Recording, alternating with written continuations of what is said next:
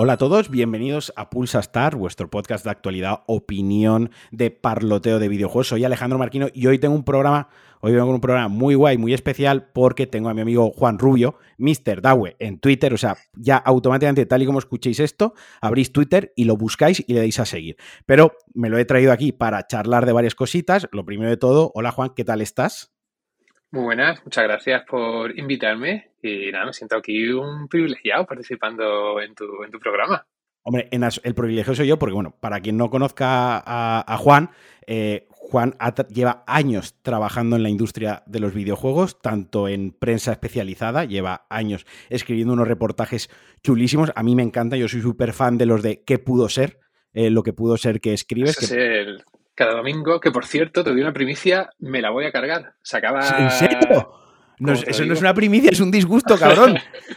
A ver, yo siempre digo, la gente me pregunta, joder, es que eh, Marquino, sabes mucho de videojuegos. Y siempre digo lo mismo, no, yo no sé mucho de videojuegos. Leo, leo a gente muy buena que escribe de videojuegos. Y entre ellos te leo mucho a ti, porque se, aprenden un, se aprende un montón. El de, el de ayer de Zone Offenders, que es una saga que a mí me encanta, Kojima, mi me vuelve loco como a ti y, da para todo esto, me encantó. Así que lo primero es, también eh, has trabajado en Rockstar, vamos a dejarlo ahí, has trabajado en Rockstar, que es, joder, es un honor tener a alguien que ha trabajado en Rockstar. De hecho, he empezado yo a rejugar esta semana, estaba aburridillo y tal, he empezado a rejugar Red Dead Redemption 2 por enésima vez y me acuerdo de ti a cada, a cada frase que leo, eh, me acuerdo de ti. Y además, eres el creador de, de Acuerdo, que es pues eh, un proyecto que iniciaste hace tiempo que bastante chulo. A mí me parecía muy, me parece muy bonito, me parecía bastante chulo, que era una manera, corrígeme si me equivoco, pues tu proyecto y le estoy hablando yo de él, que era eh, una plataforma o una asociación, una agrupación para que se hiciese buen uso de la semántica y el léxico de nuestro precioso idioma castellano en la industria del videojuego. ¿Me, equivoco? Exactamente, sí, sí, porque yo, a, pesar de ser un inmigrante, eh, tengo mucho aprecio por nuestro idioma y quizás precisamente por eso, ¿no? Porque tenemos un... La gente que trabaja en tecnología, pues tendemos a, utilizar muchos anglicismos simplemente porque se traduce mucho del inglés. El 90 y tanto por ciento de las noticias y artículos que se escriben, la mayoría vienen de, fuentes extranjeras. Y tendemos a olvidar todas las palabras fantásticas que, tenemos en nuestro idioma, ¿no? Los géneros incluso de los videojuegos, eh, yo qué sé, el, yo contra el barrio, ¿no? Eso seguramente no existía hoy en día si, si hubiésemos viviendo con esa influencia del inglés en su momento. Y yo quiero que se, que se mantenga esa, no sé, esa personalidad del castellano, ¿no? No que, se sigan robando términos del inglés. Y, sí, la tengo un poco abandonada, ¿verdad? Porque tú sabes, la vida... La adulta es, lo que es. Pero, no, no, pero me parece un proyecto precioso, eh, genial. A mí me encanta el, me encanta el castellano.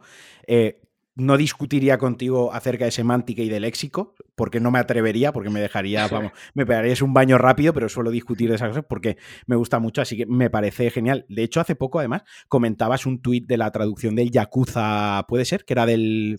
que te estaba gustando mucho. El, el, Lost Judgments, eh, de hecho, el, que bueno, que es el Yakuza spin-off.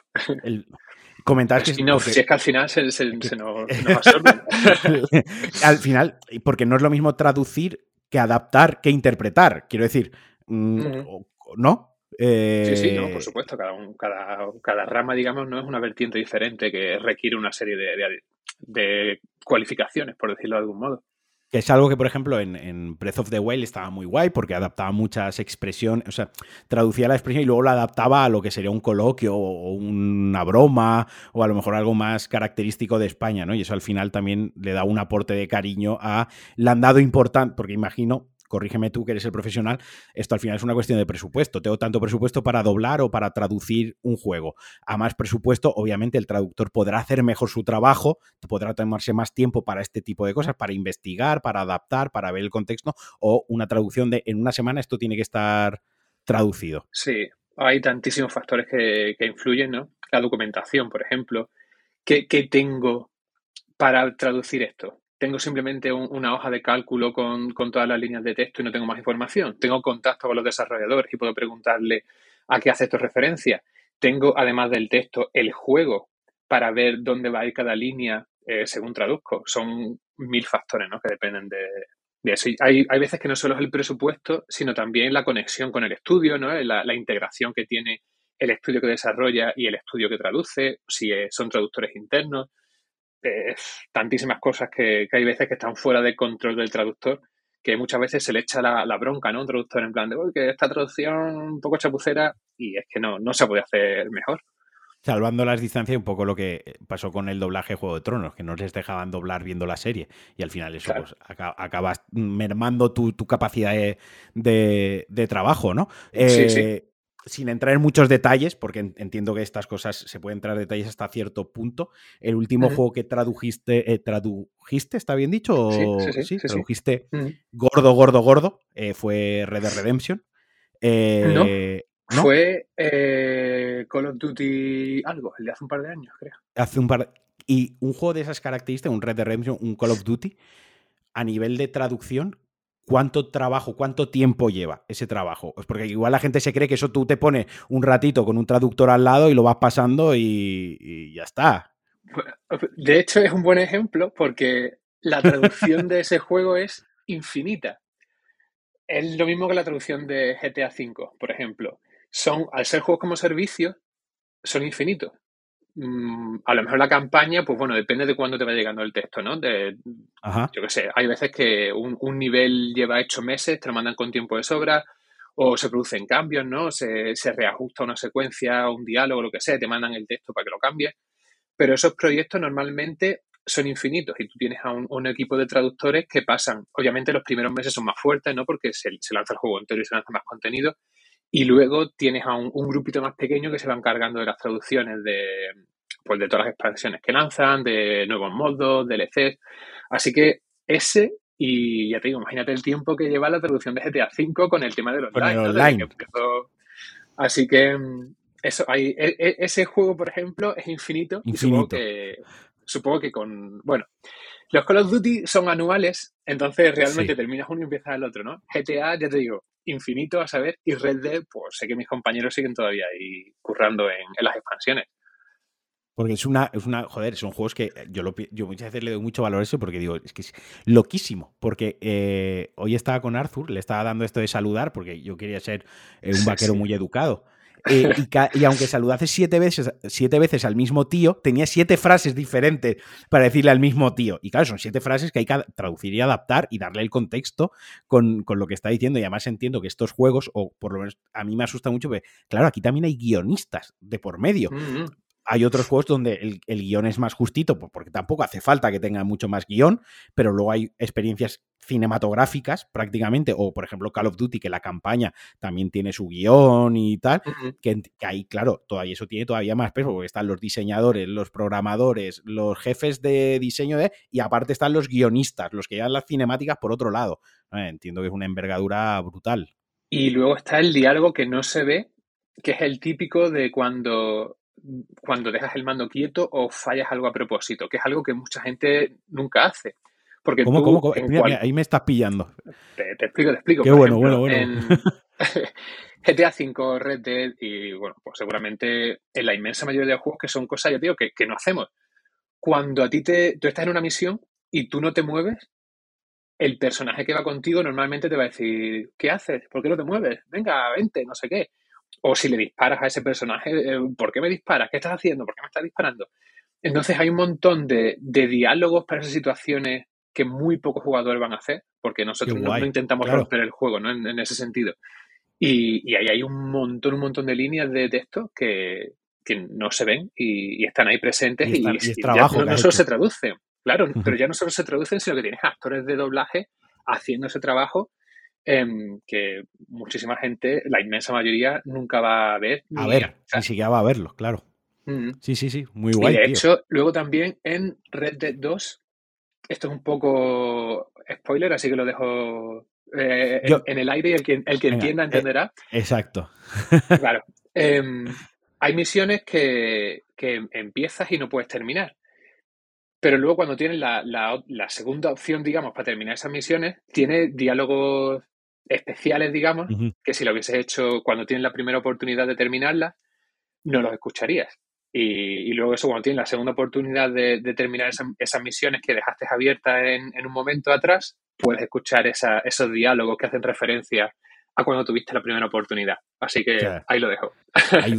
no, no, el trabajo tiene que ser titánico. El otro día empezamos también a jugar a, ratitos en casa con, Sandra, con mi novia. De vez en cuando cogemos algunos juegos rollo, pues los de Massive Games, estos de hay, los de Until Dawn y de este tipo de juegos que se prestan mucho a, estar con tu pareja. Y empezamos de nuevo Detroit, eh, Become Human porque la habíamos jugado por separado y dijimos, venga, vamos a jugar una tomando las decisiones, las decisiones de los dos. Y yo pensé, dije, es que el trabajo que tiene esto detrás de traducción, interpretación, doblaje, text, text, ya no te digo, ya ni la traducción de los diálogos, el texto de la, de la UI, ¿sabes? De la UX, es brutal porque las ramificaciones que tiene, mm, mm. y aparte le tienes que dar una coherencia, una cohesión a todo, a lo que estás diciendo al final, mm, tiene que ser consecuente con el principio, no puede haber una disonancia, aunque en el medio hayan siete, hayas tomado siete bifurcaciones diferentes, ¿no? No puedes romper eh, la situación. Entonces, un trabajo titánico. Eh, otra cosa que quería comentar contigo, el otro día, que te lo comentaba antes fuera de micro, leí un hilo tuyo chulísimo que me llamó muy bien la atención porque esto no lo había eh, no lo había visto, no me lo había encontrado, de una praxis. Eh, vamos, de momento lo vamos a dejar en una praxis. Luego, ya que uno piense es buena, mala, más avispado o peor, de Capcom. Pero prefiero que nos lo cuentes tú. Vale, em, pues resulta que em, esto de hecho pasó hace unos meses. Lo que pasa que yo hay, prácticas dentro de la industria que, bueno, bueno, no dentro de la industria, ¿no? sino con el tema del hackeo y eso, porque seguro que sabéis que pues, pues hackearon Capcom, hackearon EA, hackearon eh, CD Projekt. Y yo cuando eso, se, utiliza este, no sé, estos métodos ilegales que al final acaban dañando no solo a las compañías, sino a la gente que trabaja en es lo triste. Que no tienen, claro, no tienen culpa de nada en absoluto, ¿sabes? La gente que ha hecho el juego no, tienen culpa de, lo que haga luego la empresa y son unos mandados y que se expongan sus datos públicamente, es una cosa que, me parece... Está, mal, está dos puntos mal.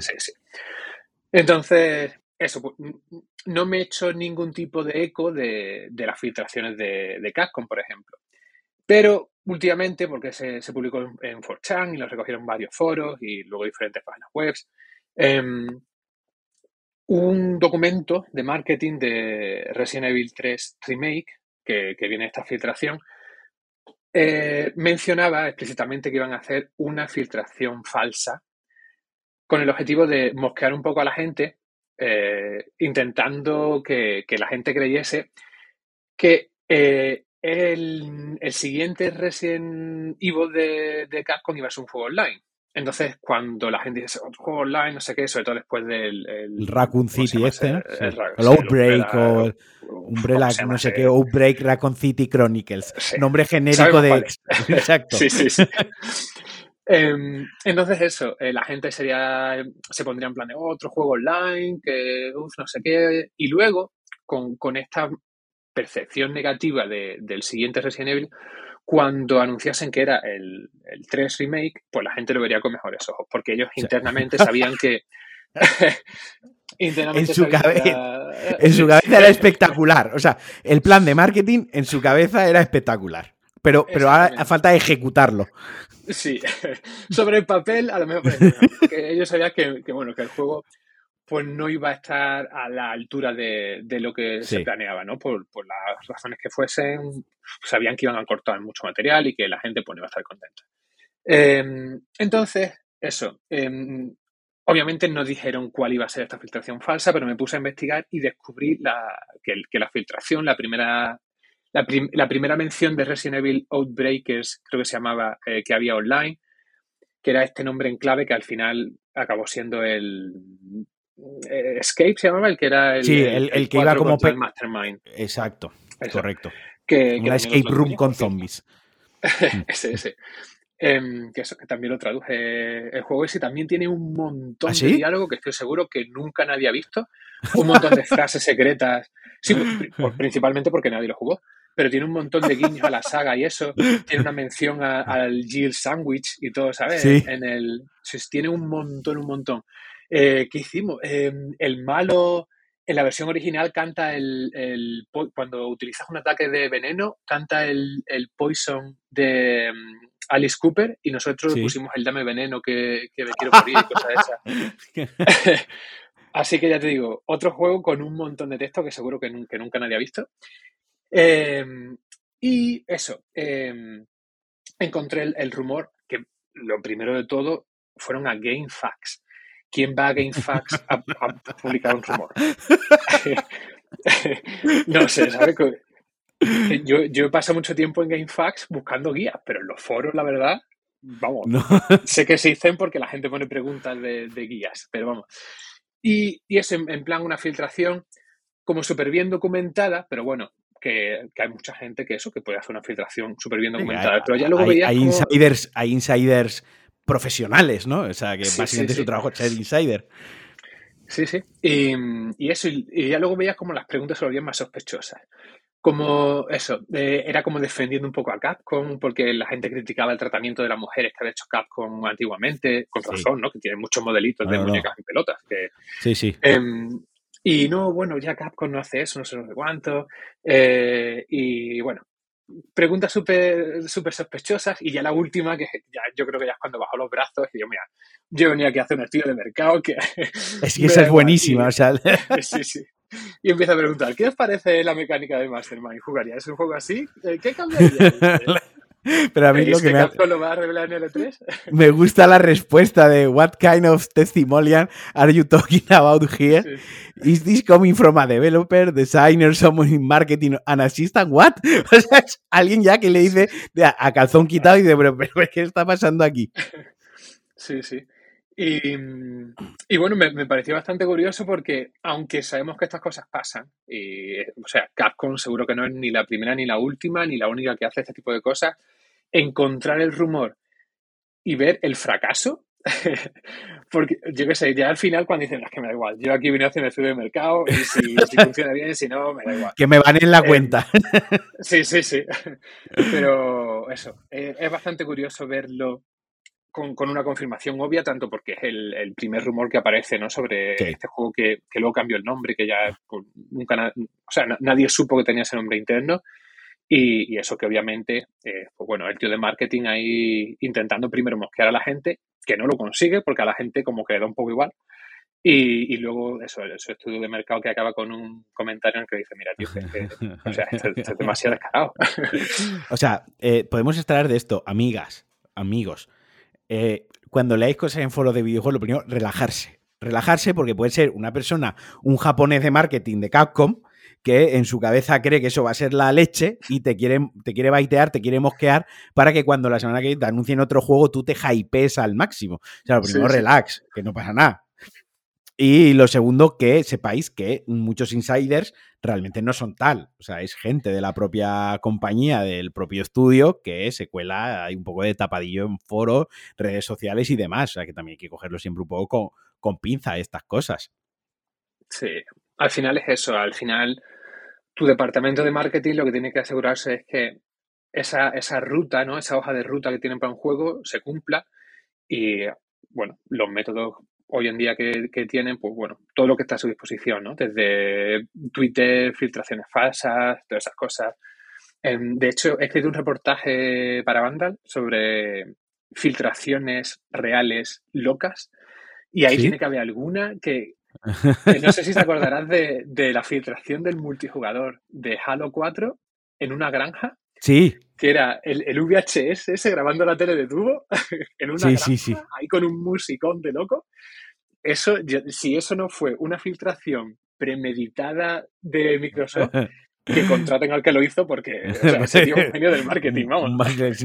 Que herede, la compañía directamente y lo pongan a, la, cabeza, ¿no? Sí, sí. Pues nada, oye, ¿ya que estás jugando últimamente? En tu pues, tiempo libre, eh, fuera del trabajo, ¿cómo te evades? Bueno, yo, o sea, yo ya jugar a videojuegos por trabajo poco, la verdad. Yo ya alguna cosilla, sí, algún análisis que haga para Vandal y eso, pero por suerte o por desgracia, nunca lo sabré. Em, yo ya la, mayoría del tiempo que paso jugando es por, por placer. Por ocio. Sí, y mm, últimamente, pues mira, me pasé hace un par de días el, el Lost Judgment, que mm, personalmente me gustó mucho, me gustó mucho la historia. Fui a saco por la historia porque, yo qué sé, los juegos ya de ochenta y tantas horas no, no, puedo. Y me duró 20 horitas, que me parece una duración razonable. No sé, eh, bastante bien contada la historia. Em, realmente eso pues, es un Yakuza, ¿no? Como decíamos antes, porque ahora ya que, que Yakuza va a ser un RPG, ahora tenemos el, este juego de, de nuevo, ¿no? Un, juego de acción, yo contra el barrio, perfecta palabra para expresión para describir el género. Em, y eso me gustó mucho. Me estoy pasando el Dead Space 3 con mi hermana. Sí, no cooperativo, que te estuve leyendo. Sí, en, su día, como todo el mundo decía, bueno, esto es un, un Space, no sé qué, esto es una porquería, pues la verdad es que lo ignoré. Y ahora que yo qué sé, tenía, estaba buscando algo así que juega con mi hermana online, em, pues dije, pero probamos el Dead Space. Y no, vamos, me, está gustando muchísimo. Parece una aventura súper, súper entretenida. Con juego de miedo, me, uy, se me han apagado las luces. No, em, ah, sí queda más, si quieres apago la mía, mi luz y esto es, hablamos así susurrando eh, más íntimo, ¿no? O sea... espérate, espérate que me, enciendo otra vez. Jugando a Dead Space con, con Mr. Dawes. Es que me he montado la casa y me he montado todo el chiringuito de luces, de automatización y tal. Y lo, tengo puesto para que cuando se me acabe, o sea, cuando termine de, trabajar o termine mi, horario laboral, se me apaguen las luces. Entonces te quedas en stand-by en la habitación a oscuras. no, te quedas en stand-by en la silla recargándote como la rumba y cuando se enciende la luz otra vez te pones a, escribir. Efectivamente. Ese es mi plan. Death Space 3 con tu hermana. Estábamos ahí. Eso que me está gustando mucho mm, em, eh, el, tema del cooperativo y eso, ¿no? Que hay, misiones que uno ve cosas que el otro no. Que está bastante guay. Le da un toquecillo así de, tensión que, me está gustando mucho. Guardianes de la Galaxia. ¿Qué tal? Eh, me lo pasé hará unas 3, 4 semanas quizás y es de mis GOTI de este año. Sí. Te iba a preguntar luego por, por, eso. Eh, ¿Lo jugaste en Play 5, en Series X? En Series X. Y es un juego que no hace nada nuevo, salvo combinar un poco la mecánica Uncharted, Tomb Raider, ¿no? Con, un poquito de, decisiones de diálogo, rollo juego Telltale súper discretito, súper moderado, no, o sea, no, te cambia el juego tomar las decisiones, sí que te cambia algunas cositas, pero me parece que las actuaciones son de las mejores que he visto en un videojuego este año, fácil, y son, con todos mis respetos y sin, y, no quiero decir esto, ¿no? Pero son actores de segunda, entre millones de comillas, porque no son la pesadilla del Troy Baker y, los cuatro tíos que hacen todos los juegos. Que también se agradece se agradece muchísimo. Y más cuando, ya te digo, las actuaciones son excepcionales y para mi gusto los personajes son mejores que los de la película, por ejemplo. Creo que, eso está hecho, vamos, pero eh, es sobresaliente cómo, cómo, han hecho los diálogos, las interacciones, los comentarios que hacen, incluso en la típica eh, en la disonancia ludo-narrativa esta que le dicen, ¿no? Cuando te, cuando te vas tú a explorar por el típico camino secundario que sabes que hay un objeto al final. Los personajes hacen comentarios, ¿no? En plan de, ¿a dónde va este? No sé qué está buscando, siempre igual, desviándose del camino. Hacen muchos comentarios que, eso genera un, no sé, un, grupo de personajes mm. con, mucho carisma. Y a, mí me ha encantado personalmente. Porque al final el, gameplay es con Starlot disparando, ¿no? Como un. Sí. Eh, como un bullet hell, o sea, disparar, esquivar y utilizar habilidades. Sí, eh, tiene ese toquecito em, rollo eh, God of War, en, el sentido de que tienes a, un personaje que te acompaña y le puedes dar órdenes. Lo que pasa, claro, tienes cuatro que te acompañan, ¿no? Cada uno con, sus movimientos especiales y tal. Y está muy bien hecho. Eh, el combate, incluso con el juego en la dificultad más alta, ahora sí, que nos quieren boicotear la grabación. Em, Incluso eso con el, con, el combate, la dificultad más difícil tiende a ser un poco simplista y no sé, es, fácil pasarte el juego. Pero vamos, que... es una aventurilla para pasar un fin de semana entretenido sin mayor pretensión y sin agobiarte por me estoy perdiendo 700 cosas del juego. Exactamente. Y eso bien contado, súper dinámico, súper divertido y ya te digo, para mi gusto yo creo que lo han tenido que intentar boicotear desde dentro en, Square Enix. Porque el, gameplay reveal ese que hicieron.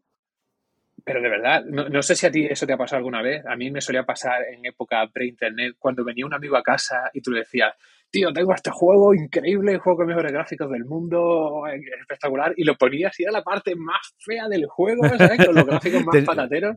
Decían, eh. tío, lo sé también, no, de verdad, tío, es que esta parte es la más fea.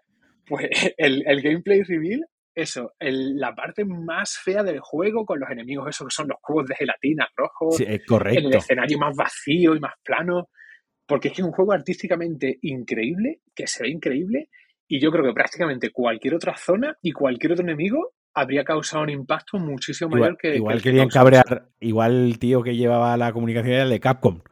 Que... Sí, vamos a y luego. cabrearlo y luego que digo, hostia, un sleep, el sleeper del año y que se inflen a venderlo en Zex. No sé, es que no entiendo yo esa estrategia cómo puede funcionar bien.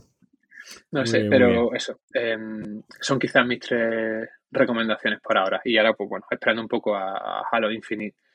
A ver qué tal. pasado mañana, ¿no? Para, los mortales para los mortales en el Game Pass. Yo va a ser mi primer Halo, le tengo muchas mm. ganas. Le tengo muchas ganas porque pinta muy bien y me quiero meter, quiero que me guste, que eso es importante.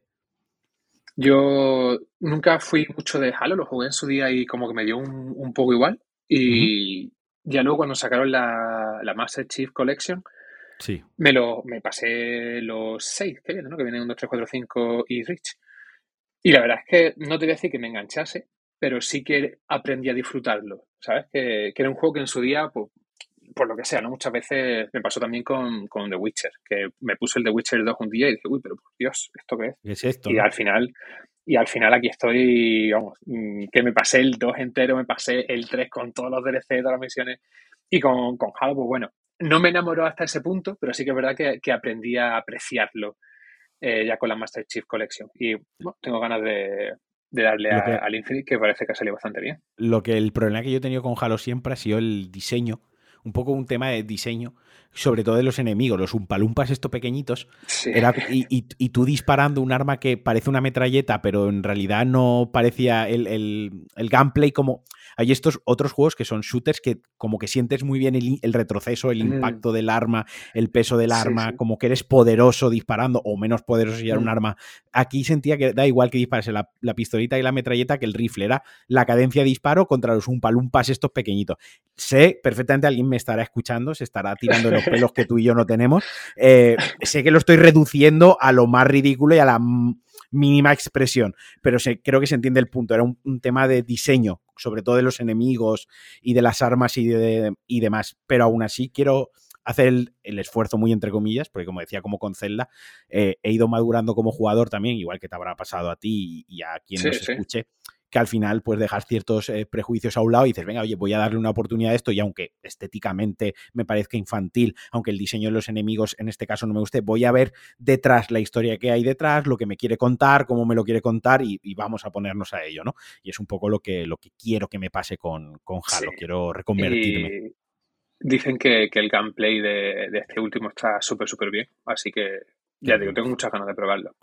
Y lo que dices también de, madurar como jugador, que creo que es algo bastante importante. Yo siempre he sido una persona que yo, si, si quiero jugar, quiero jugar. No quiero jugar para leer, porque para leer me leo un libro. Correcto. Entonces, em, siempre he, ignorado por completo las aventuras conversacionales, ¿vale? Y el otro día em, me, bueno, otro día, hace, porque puede que me haya llevado dos meses para pasármela, aunque dure ocho horas. Em, pero me, puse con una aventura conversacional de DS que se llama Nueve horas, nueve puertas, nueve personas, o algo así. No sé en qué orden. Nine doors, nine people, nine, nine, eh, things. nueve, cosas por tres y pero no recuerdo lo que. sé que son eso, nueve personas, nueve puertas, nueve horas. Nueve al juego. Y, me gustó mucho también. Em, eso, poco a poco, pues madurando como jugador, intentando probar géneros que hasta ahora siempre había ignorado un poco. Me pasó con el disco Elysium, que lo empecé el otro día, y es un juego de leer. O sea, ese sí que es un juego de leer mucho. Y yo siempre he sido también sido como tú, ¿no? Que si quiero leer, pues prefiero leer un libro. y experiencias cinematográficas se las perdonaba a Kojima. Si, que, si no, mm. si quería ver una peli, me ponía una peli. No quería ponerme un videojuego, ¿no? Se las perdonaba a Kojima, a Naughty Dog y a Rockstar. El resto no me, no me contéis películas. Ponedme un videojuego a disparar, ¿no?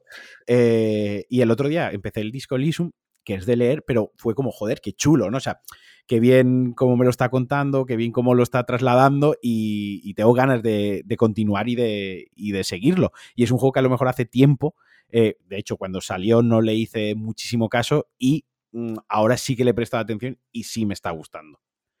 Eh, creo que Juan se ha ido a dar una vuelta y creo que me he quedado eh, solo hablando. Así que me voy a apuntar el minuto en el que estamos por si se reconecta. Poder hacer aquí un apaño. Yo estoy hablando por si acaso de repente entra, mm, poder aprovecharlo del, del tirón.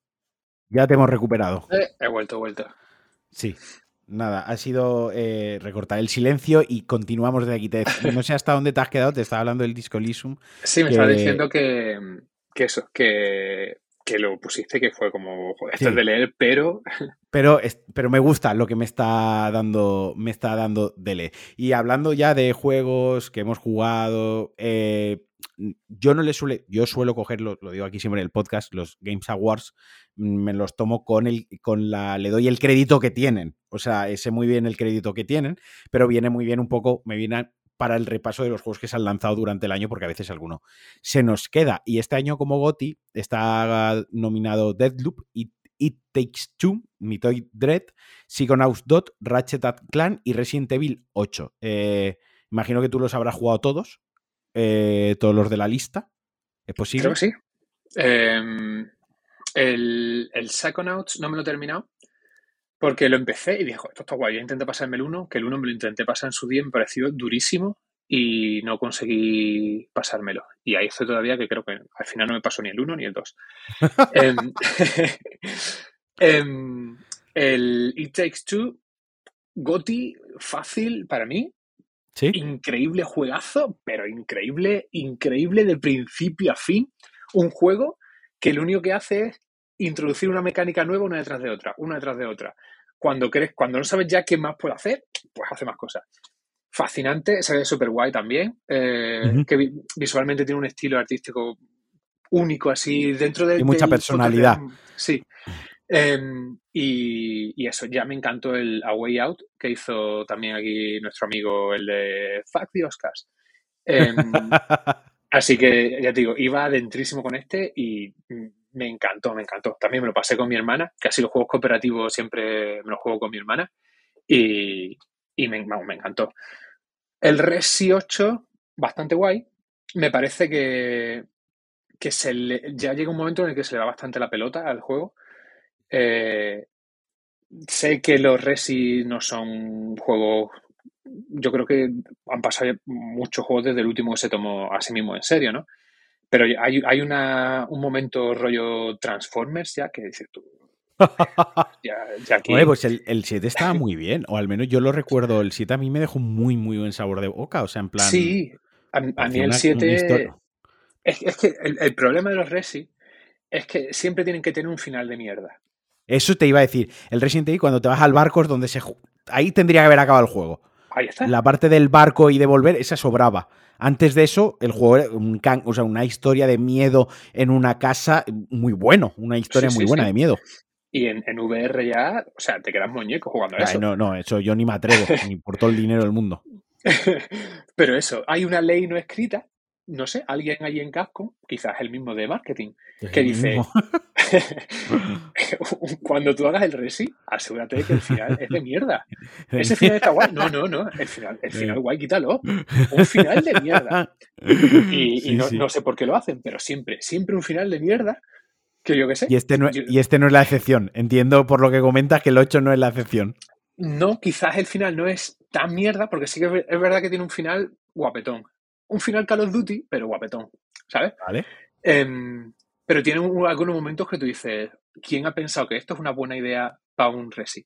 Pero bueno, que aún así que está bastante guay, se ve muy chulo y, a mí me gustó. De hecho, toda la parte en el, la, parte inicial en el castillo, ¿no? Que pues, toda la, parte de la, señorita Dimitrescu y todo eso, me parece que, que está súper, súper bien. Y es un resi guay, guay de, ¿sabes? De, de ahí. De mansión. Tus, puertas, claro. Que al fin y al cabo es lo que a mí me gusta. Em, aprovecho también este espacio para recomendar el Tormented Souls, si alguien quiere un resi clasicote, que es un juego chileno, si no recuerdo mal. Em, y si no es chileno, perdón. Eh, pero eso. Un, juego que está súper bien. Eh, es un, un resi clásico de mansión, de, puzzles.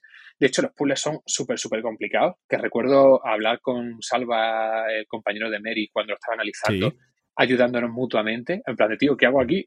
Porque los puzzles eran increíblemente rebuscados. Hay cosas quizás que estaban demasiado rebuscadas ya, ¿no? Que tú decías, aquí detrás de esto no hay ninguna lógica, eh, ya solo ensayo y error. Pero bueno, que, si os gusta el género clasicote del, del survival horror, totalmente eso, recomendación. Eh, ¿Qué más me he dejado de la lista de gotis que me has dicho? Que, eh, Ratchet and Clan, eh, Metroid y Deadloop. So, eh, es que, o sea, te va a parecer una mentira, pero cuando ya escucho palabras inglesas, es que yo, yo hablo ya más inglés que español, ¿sabes? No es, no es broma. Y ya escucho palabras inglesas y ya mi, cerebro hace y, y cambia al inglés. Em, que seguro que te pasa ahí también con el valenciano. Cuando te hablan en, valenciano ya cambias. Em, pues eso, el Ratchet me gustó muchísimo también. Simplemente el hecho de que es el único juego, en mi humilde opinión, con tecnología y gráficos de nueva generación, que son imposibles en ninguna otra plataforma, porque diga lo que diga el tío ese de los juegos de Lego, no se puede. O sea, eh, puedes recrear algo parecido si lo tienes todo bajo control, pero la, fase esa la que le das con, eh, la llave inglesa al tornillo y te cambia el escenario delante de ti, eso no se puede hacer. Me da igual lo que diga el señor de los juegos de Lego. Em, con todo el respeto a los juegos de Lego y al señor. Sí, sí. Eh, el ray tracing, ray tracing a, a, 60 con ese nivel de detalle es absolutamente espectacular. Entonces, aunque solo sea desde un punto de vista técnico, ya me parece juegazo. Y luego, aparte, es una aventura súper entretenida, con mucho ritmo, un montón de, localizaciones, de diseños y tal, que, se, te hace muy llevadero. Me gustó mucho. Aparte es, de, Insomniac, perdona, que me imagino que desarrollaron esto a la vez que estaban con Miles Morales y acabando el tema de, de Spider-Man, ¿no? O sea, porque que, no, que, sin llegar a las ¿eh? cotas sin llegar a las cotas de, gráficos y de tecnología que muestra Ratchet, Miles Morales, pues oye, está muy bien. O sea, es un juego muy solvente gráficamente, también con su ray tracing, con una ciudad que carga muy rápido, con muchos elementos en pantalla. Quiero decir, que un equipo como Insomnia este llevase, llevase paralelamente. En algún momento tuvo que llevar los dos proyectos en paralelo, uno al lado del otro, por, por, tiempo, por fechas. Sí, sí. O sea, eh, ellos, tienen dos estudios internos, creo. Em, y eso me imagino que uno lleva, lleva eh, Spider-Man y seguramente no me extrañaría que el que, hay, el que ha hecho Ratchet sea el que está haciendo el juego de Lobezno. Porque, o sea, mm, ah, no, me acuerdo si esto era, creo que era Santa Mónica el que lo hizo en un momento, que en lugar de tener dos estudios, tenían un estudio y medio. Porque al final, al final el ciclo de desarrollo Sí. Partes por, o sea, gente, digamos, que a, mitad del ciclo ya no, no sirven en, en, el desarrollo de ese juego. Por ejemplo, el tema de, de, lo, todo, el arte conceptual, todo el arte de personaje y todas esas cosas. Esa gente te hace todo el arte conceptual para un juego y ahora tú tienes que desarrollar el juego. Y aunque obviamente no se desarrolla toda la vez, ¿no? Y pues, estás haciendo arte pues, para unos escenarios, luego vas haciendo otros personajes para los enemigos, pero es mucho más fácil tener ese estudio y medio. Entonces, la gente que ya no está trabajando eh, a tiempo completo en un proyecto puede empezar a trabajar en el siguiente. Y, lo mismo con los desarrolladores, ¿no? A lo mejor cuando ya estás en, la parte, el diseñador de combate, cuando el combate ya está diseñado, tú puedes empezar a trabajar en el siguiente juego, mientras el resto, pues bueno, eh, ya lo van puliendo o te van preguntando, oye, esto se ha quedado aquí. Pues, secuencias de vídeo, cosas así. Eh, entonces, eso, eh, tienes ahora mismo muchos estudios que, apuestan por eso, ¿no? O dos estudios completamente paralelos que, bueno, pues se, complementan para el desarrollo de juegos, o ese sistema 1.5, ¿no? En el que tienes un estudio eh, que, va trabajando en, un proyecto y medio a la vez, ¿no? Mientras van terminando, no van haciendo el siguiente, eh, en cierto modo. Pero sí, lo de Insomnia es increíble, porque además no hacen crunch, que me parece fascinante. Em, te sacan los juegos a, su fecha, ¿sabes? Rara vez están rotos, siempre hay, pues, bueno, algún problemilla aquí y allí, ¿no? Pero que, ningún problema grave. Y ya te digo, hacen juegos ahora que, ahora que has nombrado lo del crunch, cuando en el grupo de Patreon que tengo de los mecenas de Pulsa Start, pues dije quién iba a venir como invitado, llamó, gustó mucho, mm. me dijeron eh, que te preguntase si tú has sufrido crunch el, temido crunch, si lo ha sufrido y cómo es la experiencia, ¿no? De, o sea, cómo es la experiencia. Obviamente es terrible. Sí, sí, sí. En el sentido, ¿Cómo es la experiencia? Bueno, lo mejor que me ha No, no, exacto. Pero muchas veces leemos crunch eh, como una cosa que me molesta mucho es que se le ha dado un nombre moderno para que mm. suene mejor algo que no es ni moderno ni mejor, pero como para suavizarlo mucho e incluso hasta romantizarlo, ¿no? O sea, hacerlo, ah, hay crunch, nos traen pizzas a la oficina, qué bien, no, no, espérate, es que nadie te tiene que traer, la pizza te la tienes que comer en tu casa, ¿no? Entonces, cuéntanos un poco mm, cómo es la vorágine esa del, crunch y cómo se vive realmente en primera persona. Pues sí, y voy a hacer un pequeño paréntesis friki lingüístico aquí, porque es que... Eh, vale, sí, sí, a tope, a tope, no, no. Eh, crunch, es que lo, fascinante es que incluso no, hemos cogido un término para romantizarlo, es un término de mierda. Porque crunch significa crujir. Sí. Básicamente, o sea, te dicen, ahora es cuando vamos a crujir. Y aún así lo hemos aceptado. Y es un poco lo que pasa en español con palabras como impuesto. Tengo que pagar los impuestos. Y te parece como algo normal. Impuesto. O sea, que te dan impuesto. Te están forzando a pagar eso. Y es fascinante cómo el idioma coge palabras y las convierte en algo normal cuando tiene una connotación increíblemente negativa. Eh, y quizás mi favorita es trabajo, que viene del latín tripalium, que era un martirio en el que te, te, amarraban en tres palos, de ahí el tripalium. Y eso se ha convertido en trabajo, en plan de, bueno, pues un trabajo y viene de un, que un martirio, literal. O sea, em, eh, chavales, eh, pulsa o sea, os acabáis de ver una lección de lingüística, o sea, de filología incluso, diría yo, de gratis. O sea, esto de gratis, regalado. Todo, o sea, es que... Pero, tío, me lo, has puesto en bandeja. Entonces, el crunch, es una palabra que es negativa de por sí y la convertimos en, algo, pues, normal, eh, estandarizado.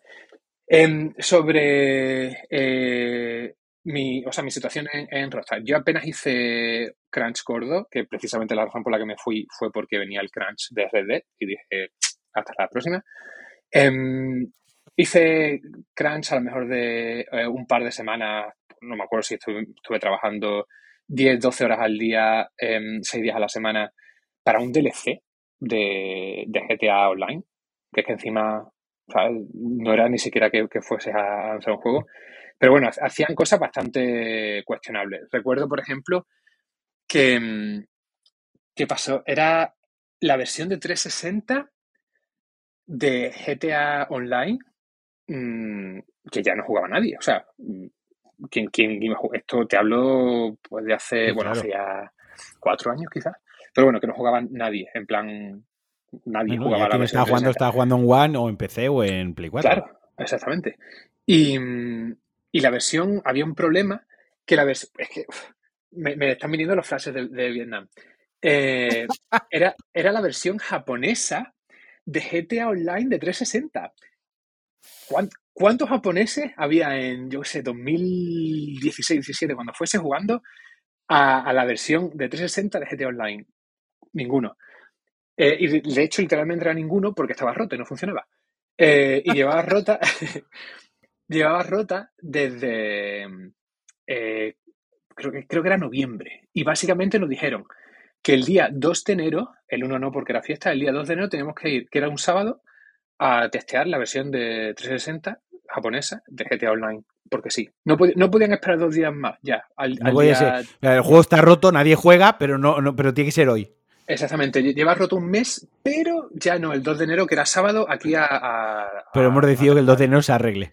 Sí, eh, un sábado además, que, no te lo pagaban.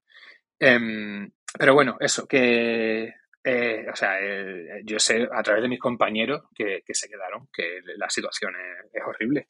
Que estás ahí currando, pues eso, 60 horas a la semana, fines de semana incluido, por supuesto. Em, no sé si habrán cambiado las cosas, pero cuando yo estaba no te pagaban las horas extras, tenías que rezar porque en el, en el bono que te pagaban en Navidad te, te lo pagasen. Y, y ya te digo, yo simplemente eso hice las dos semanas y cuando hice esas dos semanas dije, no hago más, porque yo sabía que el crunch de Red Dead iba a ser fácilmente 3, 4, 5, 6 meses.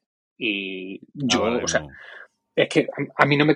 Yo, yo no puedo sacrificar mi vida por un juego. Si fuese al menos mi juego, pues todavía. Pero sacrificar la vida por el juego de otro, pues no. Esto es muy importante que, que se recuerde. Yo cuando sé, una, hay cosas que me dan rabia dentro de la industria, pero obviamente la amo igual que tú, porque al final esto es una, una pasión y Sí, ya sí. está, y, y lo vives así.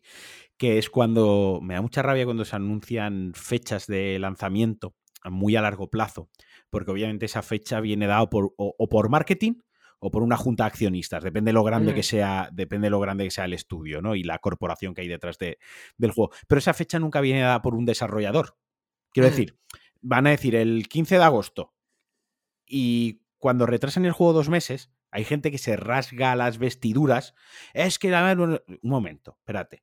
O sea, mm, el retraso lo va a sufrir un pobre, mm, entiéndase bien, un pobre desgraciado que con suerte gana 30, 35 mil euros al año brutos, con suerte, y Con ese es que va a pagar, con suerte, ese es el que, el que va a pagar el- el- el- el retraso. O sea, te estás enfadando cuando en realidad quien lo ha retrasado se la suda la polla 3.000 kilos retrasarlo tres semanas, tú te estás enfadando "Ah, porque tú tengo, tienes ganas de jugarlo, pero realmente hay que tener un poco de sangre fría y darse cuenta que ese retraso lo va, lo va a pagar quien está ahí cruncheando.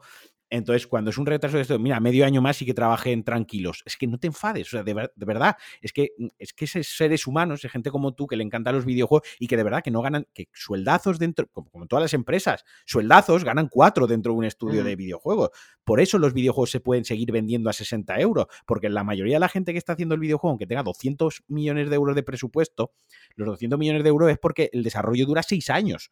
No porque estén cobrando un sueldazo los que están allí, la mayoría de los Sí, que están ahí dentro, si no sería rentable ni siquiera hacer el videojuego. Así que, por favor, ahora que ya lo habéis escuchado de primera mano de alguien que lo ha sufrido y encima en unos estudios más queridos y más tochos, eh, tener esa perspectiva y entender cuando hay un retraso, mm, el, el- el zoom out, ¿no? El big picture de, de Mm. todo lo que conlleva. Y antes te decía lo de la que se romantiza porque eh, la primera vez que yo oí hablar tal cual del crunch era de un amigo mío que trabajaba en una empresa de desarrollo catalana de juegos eh, para móviles muy chulos, shooters. No doy más pistas, ya quien Mm. sepa va a saber perfectamente Suficiente. cuál es. Y que me lo pintó. No, es que tenemos que hacer crunch. No, pero mi jefe llama a Telepizza y luego nos paga el taxi cada uno a casa, tal. Y era como, espérate, tu jefe es un maquiavelo que ha conseguido que eches horas extra a horas más intempestivas por la noche a cambio de una pizza y un taxi. Mira, tronco, mm, ahórrate la pizza y ahórrate el taxi. Yo vengo mañana a las 10 a la oficina y ya está. O sea, por eso digo que parece que parecía como que encima un, wow, pero, pero, eh, hacemos esto, pero, no, no, no hay ningún pero ahí, ¿no? O sea, no, y si se hace, pues, oye, pues horas extra por convenio, o luego una semana libre, o luego un bonus, todos una semanita a las Caimán, porque os habéis portado bien y el lanzamiento ha ido cojonudo. Pero de gratis nada. O sea, quiero decir, No. igual que pasa con CD Projekt, que los DLC gratis salen de algún lado, alguien lo hace. Quiero decir, eh, las cosas como son. Sí, y, y luego también hay que tener en cuenta con el tema de los retrasos, que muchas veces em, el retraso no significa que los, desarroll- los, los desarrolladores van a tener más tiempo para descansar. Hay veces que significa que el crunch, en lugar de cuatro meses, ahora va a durar siete, porque el juego se ha retrasado tres. Entonces es un arma de doble filo.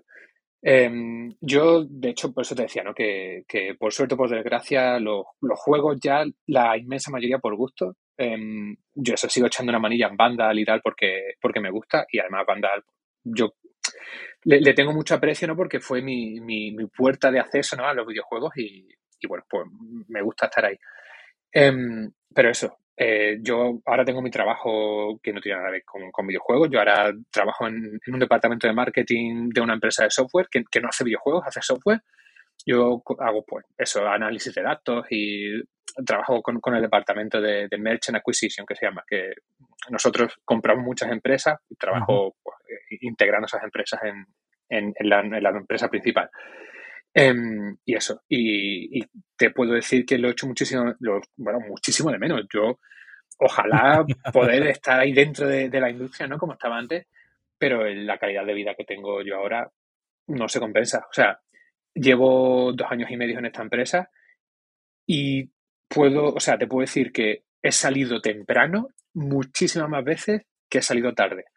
Creo que en estos dos años y medio habré, me habré quedado media hora extra en la oficina, una hora como mucho, mm, tres veces en, dos años y medio.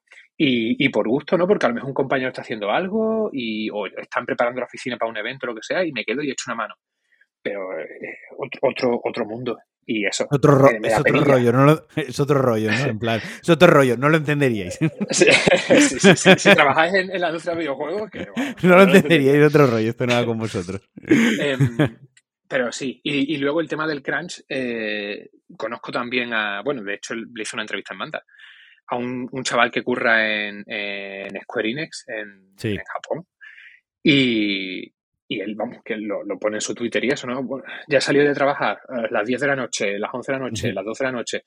Y eso es lo normal, ¿sabes? Salir a tu hora. en Japón, ¿sabes? por eso te digo. Así que ya digo, el tema de, de los videojuegos es súper guay, es súper bonito y realmente yo no lo cambiaría, ¿no? Yo todo lo que he aprendido en, en Vandal, la gente que conoció en Vandal, eh, eso, en, en, Rockstar también, una, ver, ver cómo se hace Red Dead 2 desde dentro, eso es una, una experiencia. eso es impagable, tío. Uno de los 10. Una de las. Ya te iba a decir, uno de los 10 mejores juegos, no, una de las 10 mejores producciones. del mundo de los videojuegos en envergadura, ya te digo, es algo que yo sigo jugando a día de hoy y me sigue flipando. Y, vaya, una locura.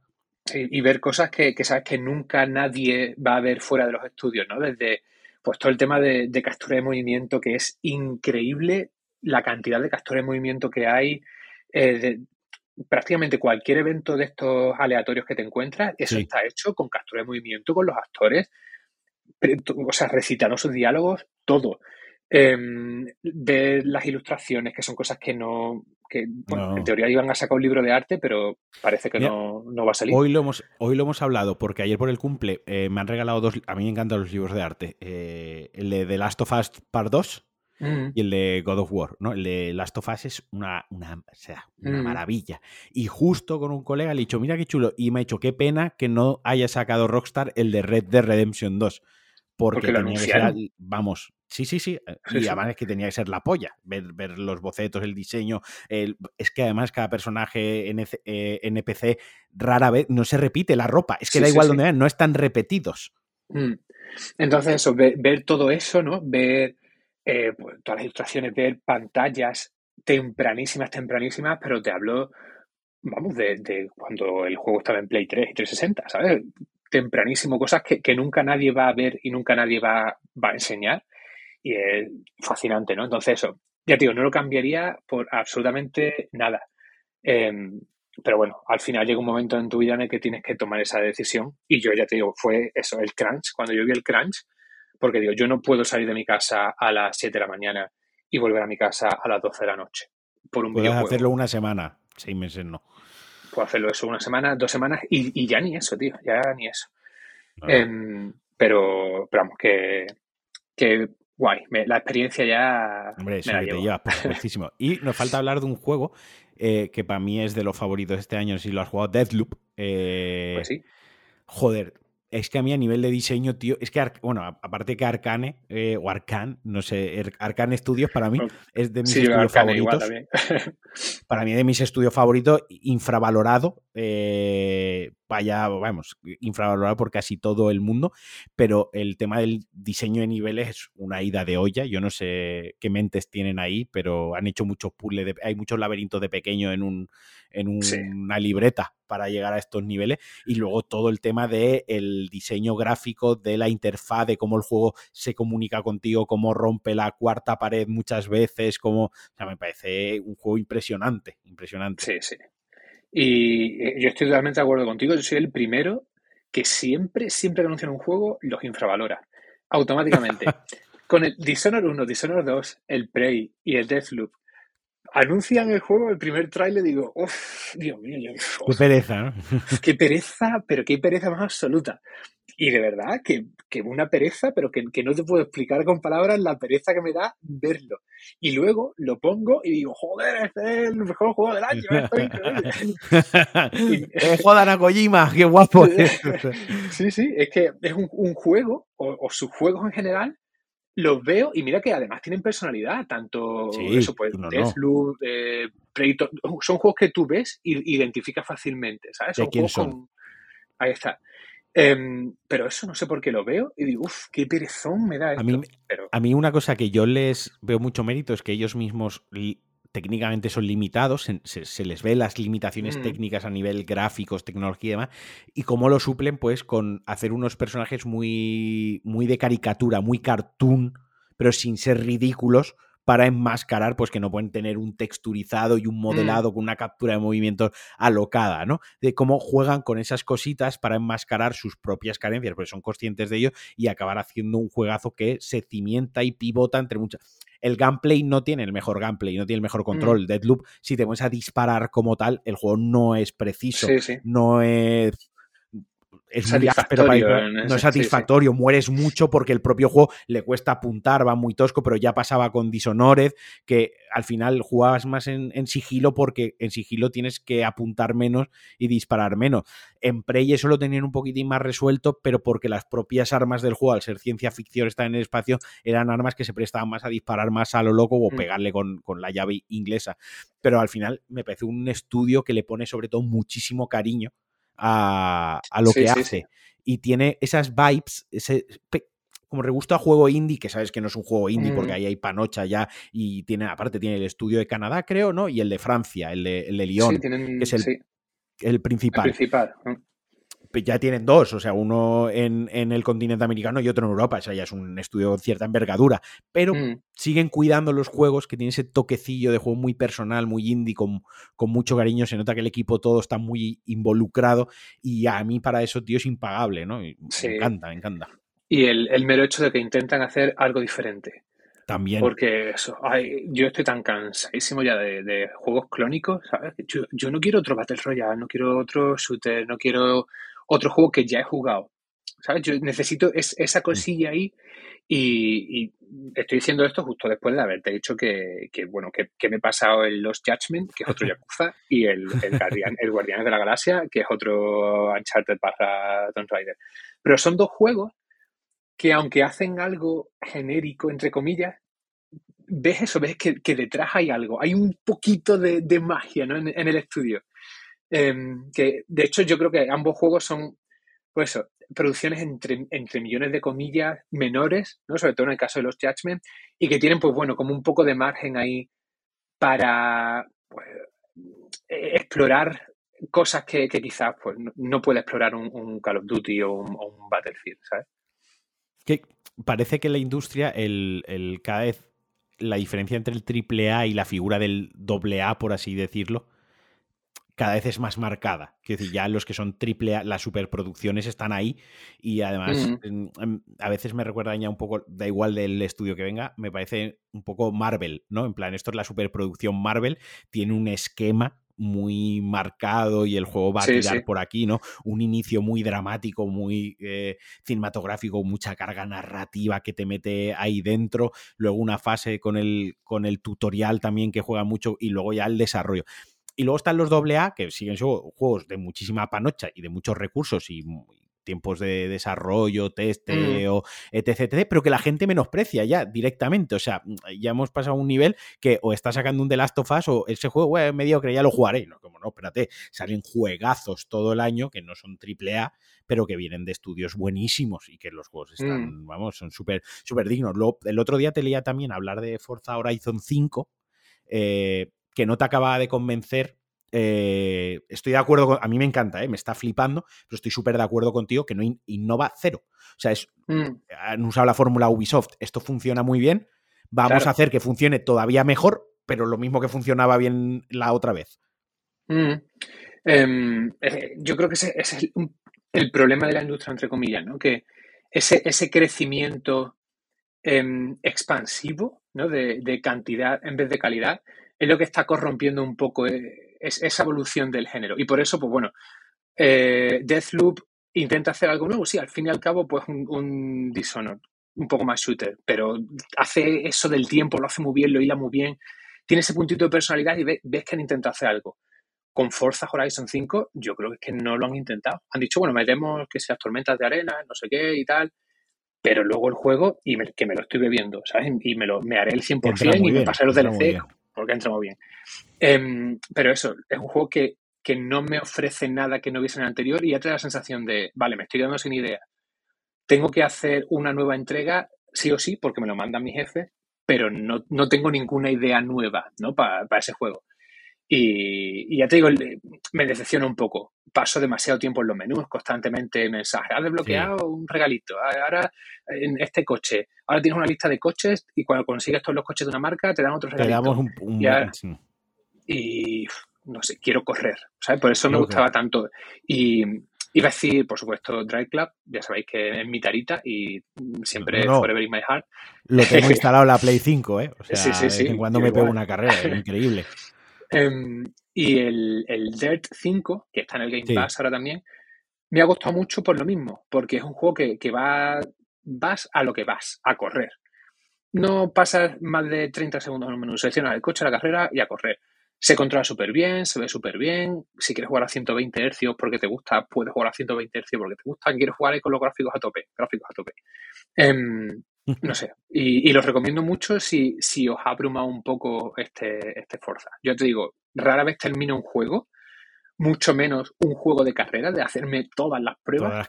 Y, y, me he hecho todas y cada una de las pruebas de este Forza Horizon, de, de este Dirt 5 porque es un auténtico juegazo y vamos, recomendadísimo si, si os gustan los arcades de conducción. La saga, la saga Dirt para mí siempre es un fijo. Puede jugar más horas o menos horas, depende de la. Lo comentaba en el Pulsa Star de ayer, en el programa de ayer. Para mí, los juegos como el Dirt o el Forza Horizon, para mí son mis FIFAs. Yo no, ya hace años que ya me desenganché del FIFA. El FIFA es el, típico juego digital. Si eres un poco avispado, te lo compras digital para no tener que andar metiendo y quitando el disco, que siempre esté dentro. Y dices, oye, que tengo 20 minutos antes de bajar al perro. Entre que bajo al perro y se hace la cena, tengo 20 minutos. Venga, va, me echo dos partidos y tal. No, para mí eso es Forza. Eh, venga, va, que tengo 10 minutos, voy a hacer tres pruebas, dos eh, de derrape, un evento de esto que subo al volcán, hago cuatro fotos, juego 10 minutitos con el modo foto que me gusta mucho y a otra cosa, es mi juego de, sobremesa, de tenerlos siempre instalado. ¿no? Y para mí los juegos de conducción son esos, juegos de, Y con Forza sí que es verdad que paso demasiado tiempo en, venga, llega a la casa, buenos días, Guadalupe, ya ha llegado a casa, venga, saca el coche. Eh, porque además tiene un fallo de traducción, de doblaje si lo juegas en mm. español latino, que es que da igual el nombre que le pongas de conductor, tú sabes que tiene los nombres predefinidos, pero en español latino, que me pareció acertado porque estaba en México, eh, jugarlo con, esas voces, más que en inglés, más que escuchar a gente en inglés forzando el acento, yo me lo pongo mm. latino y siempre que empieza, da igual el nombre que elijas, que te dice, yo tengo un personaje, me dice un personaje femenino, entonces me dice, eh, bienvenida a Guadalupe, siempre me dice eso. Y luego ya me, utiliza mi nombre, el que le di al personaje, pero de entrada siempre me dice eso. Y siempre es como, uff, ahora entro en la casa, tengo que seleccionar el coche, me tengo que desplazar a la prueba. Sí que es verdad que tiene un poco más ese rollito recalca, recargado. Aún así es un juegazo que, como estamos diciendo, como se conduce tan bien, la, entra también por los ojos, acompaña tan guay la música, las, estás constantemente las habilidades saliendo numeritos que crecen. Eso es muy, guay. Pues hombre, al final se, disfruta, se disfruta muchísimo. son, críticas constructivas, ¿no? Que, creo que al fin y al cabo mm, es lo que hay que hacer, criticar constructivamente y pedir cambios que, crees tú que, te van a ofrecer un juego mejor en el futuro, ¿no? Por eso estamos destrozándolo. No, no, claro. Y por eso, y yo soy súper pesado con esto, pero por eso me gusta tanto Kojima, tío, porque es de los que incluso cuando tenía el, yugo de Konami ahí encima, cogiéndolo del cuello, él se atrevía a intentar hacer otras cosas que le pueden salir bien, le pueden salir mal. Puedes pensar que es un pretencioso, un, un ególatra o un loco o un genio. Pero lo cierto es que al menos él lo intenta. Y Death Stranding no es un juego perfecto, porque tiene, para mí, por ejemplo, todo el tema de, la acción, del shooter sigilo, es está, es rudo, es tosco, no te apetece contra los, no sé cómo se llaman, los mula o los mena, no sé cómo se llaman los enemigos ahora, los, mula creo que se llamaba. No te apetece disparar con ellos porque, porque es un coñazo. Mm. Pero sí que es cierto que por lo menos va más allá y tiene sus cosas en mm. la cabeza y las plasma, las intenta transmitir y de ahí pues hay un 10, un 15% que se queda en la industria para muchísimos otros juegos como residuo y es lo importante. Eso es lo bello. Eso es donde los mm. creadores de verdad aportan. Miyazaki con su saga Souls, que lo mismo, tendrá detractores, tendrá fans incondicionales como yo, pero lo cierto es que ha creado un género casi en sí mismo y eso ya ha quedado para la posteridad. Eso es lo importante, eso es lo bonito y eso es lo que eso es lo que es un buen videojuego, el que deja algo para el resto de videojuegos. ¿No? Yo mm. me quedo con eso. Intento quedarme con eso de los juegos. Luego te digo que me pongo un Far Cry genérico, me lo chupo y me lo paso súper bien. me pongo un Assassin's Creed y para echar tres tardes o un fin de semana como loco, me lo paso igual de bien. También te digo, o sea, no siempre necesito eh, que me lleven la cabeza a otro nivel. Como libros, como el cine, ¿no? Que, que también ese tipo de productos que es simplemente entretenimiento puro y duro. No, le pides absolutamente nada más, claro. Correcto. Em, pero bueno, eh, también yo creo que los grandes creadores, en cierto modo, tienen esa responsabilidad ¿no? de, llevar la industria un poco más allá. Y, bueno, se agradece cuando, cuando lo consiguen, o por lo menos lo intentan, que es lo que le, le echo un poco en cara a Forza, que no parece que lo intenten.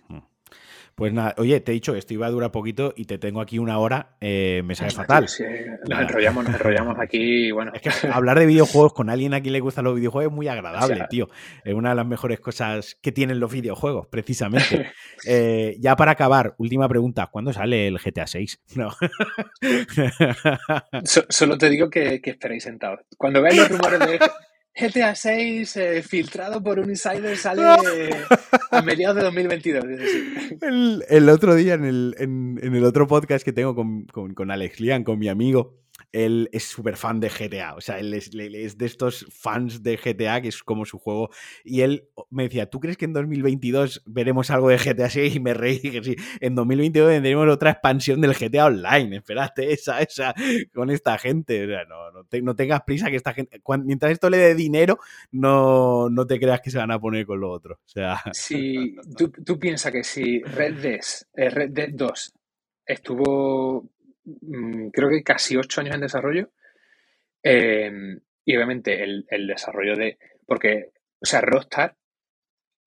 Eh, bueno, esto no sé si se sabe, si no, pues me empablaron. Pero que es algo que. Es algo que, se ve en Red Dead Redemption 2. Rockstar ahora mismo es un, único estudio. Ya no es como antes, que, tenía pues North, eh, San Diego. North, sí. Ahora, cuando tú pones el, el Red Dead, ya no salen varios cartuchos de, de revólver, ya solo sale uno. Ahí está, es solo sale el logo de Rockstar Games. Y eso significa que Rockstar ahora es un único estudio. Entonces, esto quiere decir que mientras estaban desarrollando eh, Red Dead 2, GTA 6 no estaba en, en desarrollo paralelo. Así que ya haced vuestros cálculos. bueno, lo podréis jugar con vuestros hijos, no os preocupéis. pues nada, Juan, no te voy a entretener. ¿Dónde te pueden encontrar? Date un poco de publicidad de tu, de, tu trabajo, expláyate lo que quieras. Yo, yo soy una persona muy aburrida. Lo único que hago es, no sé, criticar las traducciones de, la aplicación de Microsoft, eh, de, de Xbox en, en Twitter, que es, ya pues, lo, has dicho tú antes, ¿no? Que es el, el Mr. Dawei, que es el, mi Twitter, pero que no sé, no soy una persona particularmente interesante ni famosa ni cuento cosas curiosas. Así que em, yo qué sé, si, yo recomiendo que te sigan, lo que he dicho. yo recomiendo que te sigan primero porque sabes mucho videojuegos y aportas datos muy chulos en Twitter. Segundo, porque eres de las personas que mejor juega con el modo foto de los videojuegos. Ahí, ahí vas a razón. ¿Eh? Y subes capturas chulísimas. A mí me mola mucho cuando te pones tontorrón con el con control y unos, fotones chulísimos. Y porque cojones, sabes un montón de videojuegos. yo eres de las personas cuyo criterio lo tengo más arriba y en más estima y, más confío. Quiero decir, si, Muchas insisto, si queréis saber de videojuegos, seguid a gente como Juan, leed a gente como Juan gente que ya muchísimo tiempo eh, metida con los videojuegos, que sabe mucho de la industria de videojuegos, que le pone mucho cariño a lo que escriben de videojuegos. Y de verdad, así es como se aprende de videojuegos. No hay, no hay más, no hay que ser pretencioso ni mucho más. Hay que aprender de los que saben más que tú. Y el claro ejemplo es Juan, que sabe mogollón y vaya, seguidlo, seguidlo a tope porque no va a defraudar. Y... que me han dicho mucho tiempo, ¿eh? No, no, de verdad, tengo muchas ganas de que grabásemos juntos, Jolín. He grabado con Pepe Luis, joder, he grabado con Alberto, con Moguey, con Sempere, o sea, os tengo mucha estima a todos y para mí es un orgullo siempre que, venís. Pues nada, lo vamos a dejar aquí, ya hemos grabado un buen ratito. Un abrazo muy fuerte a todos los que nos escuchan, un abrazote y un beso a ti. Por supuesto, muchísimas gracias por sacar un ratito para grabar. Y nada, ya sabéis, cinco estrellitas en vuestra app de podcast favorita, retweet, se lo ponéis a vuestro tío en estas navidades, le ponéis el podcast de fondo mientras coméis, así no discutís. Y un abrazote para todos. Adiós. Un abrazote enorme para ti, para los oyentes. Y nada, tío, ya lo que nos queda lo siguiente es desvirtualizarnos algún día. Un roce de barbas. Bueno, me, que me afeita hace nada, tío. Me la tengo que, que, dejar otra vez. Pero bueno, ya volverá, ya volverá. Venga, un besote. Adiós. Adiós.